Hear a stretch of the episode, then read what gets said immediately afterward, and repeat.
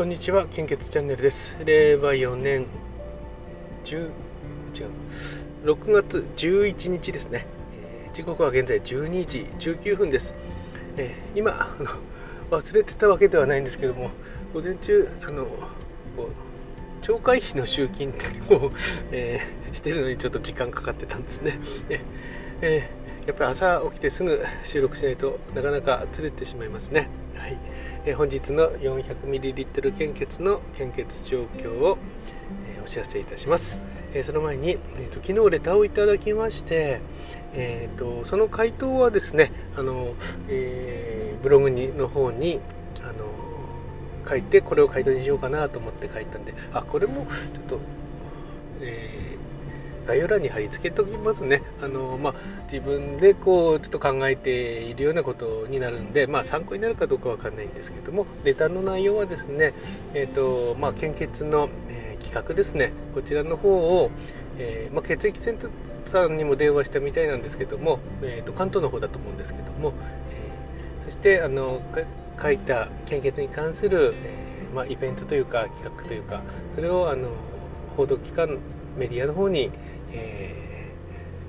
出してそれをこう、まあ、献血に結局はあの献血を知ってもらう活動になると思うんですよね、えー本当にありがたいなと思っております、まあ、それについて、えーまあ、経験に基づき自分が、えー考えたり言えることを、えーブログにまとめました、まあ、簡単に言うと昨年のあの配信もしたんですけども、えー田村ファームさんの事例ですね、えーあの記事にこれはあの話を聞いた時からあこれはもう絶対うまくいって記事に最後になるなるなたくさん献血される方来るなと思った事例だったんですけども、えーもう一度簡単に言いますと、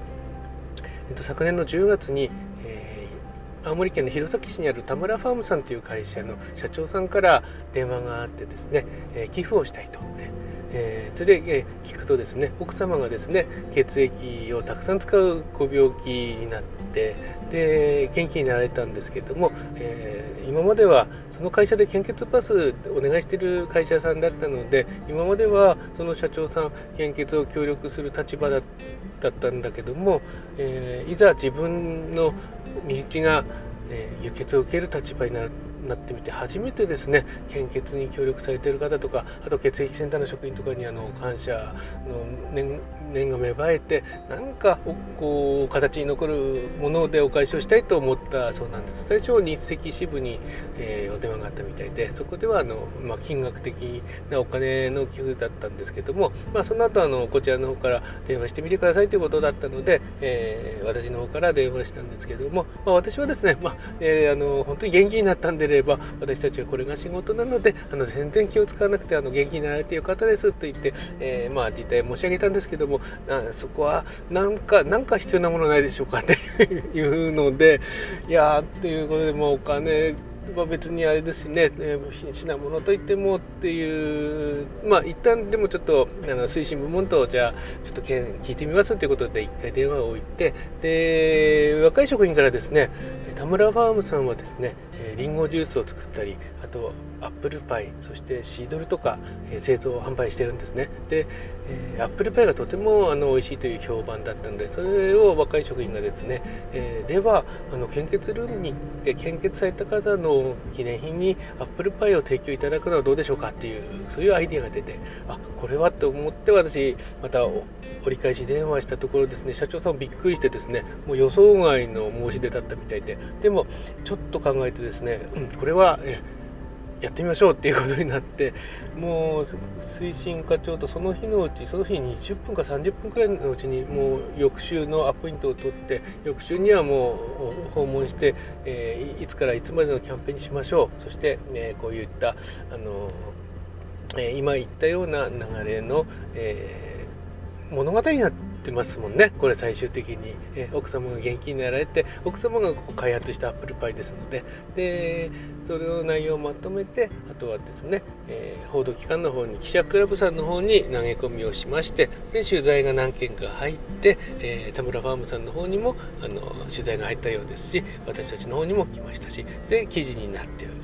えー、と6つ新報さんというところの記事を、えー URL で、えーブログの中には、えー引用させていただいてますのでそちらを見ていただけると分かるのかなと思います。こちらの概要欄にも貼っておきますかね。え後であの修正で貼っておきます。え、まあ、そういったあのことがあったんでこういった物語があるものがいいんじゃないでしょうかっていう内容をブログに書きました。え結局あの、えーと、取り上げられることが多いメディアに取り上げられることが多い献血の内容っていうのはそういったあの寄贈があった時とかあとは献血、えー、最後の献血、えー、何百回でした。これで最後ですみたいなお話とかあとはそうですね。あと、まあ、単純に血液が不足しているっていうものとか、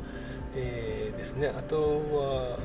まあ、結局あの血液が不足しているっていうもの以外はですね、え、何かしらこう物語が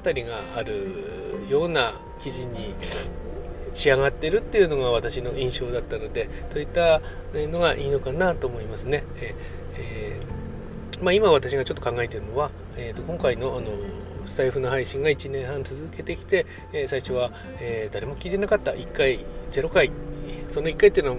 自分だったりもするんですけども聞いてなかったんですけどだんだんこうコメントいただける方増えたりとか献血のこと気にしていただける方増えたりとかそして、えーと、先日の6月4日の、えー、マルゲンフェスの、えー、東京サイエンスラボさん、えー、に、えー、招待を受けてですね私と採血課長が、えー、コラボを収録して、えー、それを聞いたまたあの三河の原ラジオさんの、えー、がですね今度あの京都センターさんの方に直接行って交渉して、えー、献血の模様を、えー、ライブで配信するというそういうところまで行ってですねその後私またその配信を受けて京都センターさんその配信 URL 知らなかったので教えてあげて、え喜ばれましたしあと,、えーとですねえ秋田センターさんとか岩手センターさんとかあとは、えーと愛知センターさんにもちょっと知ってる方がいたのでお送りしましたね。ねもちろん青森センターの職員にも全部周知してますし、あと岩手センターさんのですね。職員にあの出資したいと思いますって言ってましたので、え本当に良かったなと思ってて、えー、最初一人でやっていたのがちょっとずつあのこう仲間が増えてきて最後こう大きな なんか成功にたどり着くみたいなストーリーに最終的になればいいなと思ってるんですよね。私最初の頃からあの全国の献血率を1%上げたいっていうので配信の最初の頃の方に言ってたと思うんですね。え多分1%なんていらない必要ないんですよねあの十分 0. 何パーセント増えるぐらいでおそらく充足すると思うんですけどまず1%全国で献血率を上げたいっていう、えー、それそのまあ大変なことでしょうからもう私の後に続く人がこう2代目3代目ぐらいの 人2代目3代目ヒロリンがいないと多分達成できないんでしょうけどね、えー、全国の献血率平均6%に持っていきたいとこうなればかなりもうあの輸血を待っている患者さんが安心していつでも治療を受けられると思うんですよね。えまあ、そういったストーリーとか、えー、やればいいのかなと思っています。でまあ、参考になればいいんですけれどもね、あのあお名前言ってなかですね、シンガーソングライターともさんからのですね、のあのレターだったんですけども、ね、ぜひ。そしてあの献血親善大使初代は春さんであと今あのシンガーソングライターともさんとと東京サイエンスラボ部長課長さんもなりたいですって言ってたので神殿大使はあの別に複数いてもいいと思うので、えー、初代はまあ初代でもいるのであとはこうエリアで分けたりとか属するあの業種とか、まあ、あとは何が考えられますかね、えー、そういったのが、えー、の前後につけたりとかすればいいのかなと思っています。例えば、えーと、部長課長さんはやっぱりあの東京ってあのローマ字っていうか英語表記でこうどっかに入れるといいですよね。東京エリア。献血親善大使みたいな。あとシンガーソングライターともさんはやっぱりあのシンガーソングライターなんでこう音楽に関係したのがどっかにつけばいいのかなと思うんですけども献血、えーシンガーソングライターちょっと長いかなと思ってここちょっとどうすればいいのかなと え思っていますけど音楽業界担当みたいな感じでもいいのかなと、ねえ、思ってます。まあここはですねあの献血コミュニティを作ったんですけども、えー、まだまだあのお一人しか増えてなかったんですけども、まあ、こちらもですね、えー、多分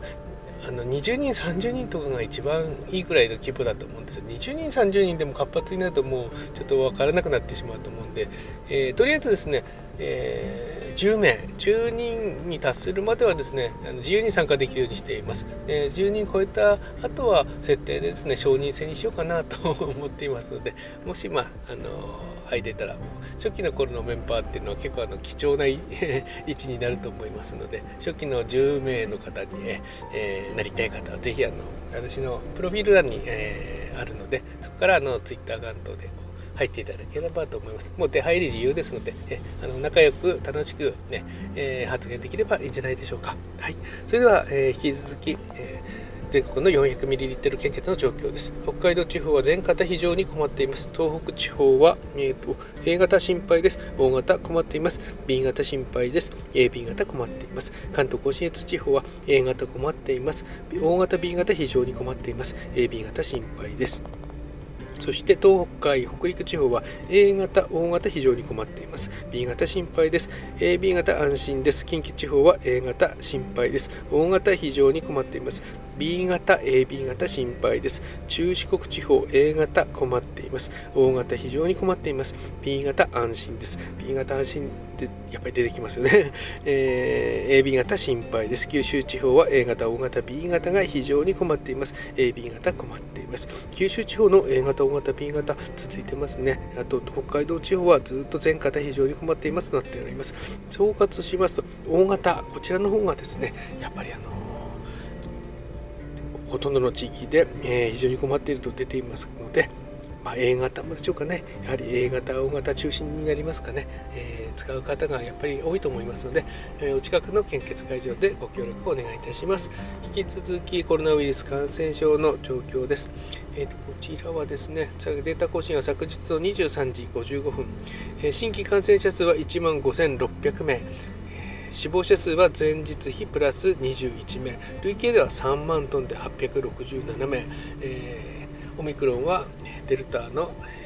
何倍もの死亡者数に結果としてなっておりますので、えー、無症状とか、えー、やっぱりあの思われている方いるかもしれないんですけどもやはりあの気をつけた方がいいかと思います。そして、えーと、今朝、え聞いたんですけどもあ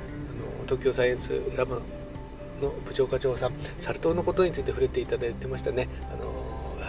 とっても分かりやすくてですねあそうだったんだっていう、えー、あの、えー、分かりましたね。あのワクチンとかですね。あの天然痘とか。え牛牛なんですよね。あのワクチンってあのラテン語で「お牛」っていう意味だったかと思うんですけどもやっぱりそこから来てるんでしょうかね。あのジェンダーの。ね。はい、えー、それでは本日も素敵な一日をお過ごしください。いってらっしゃい。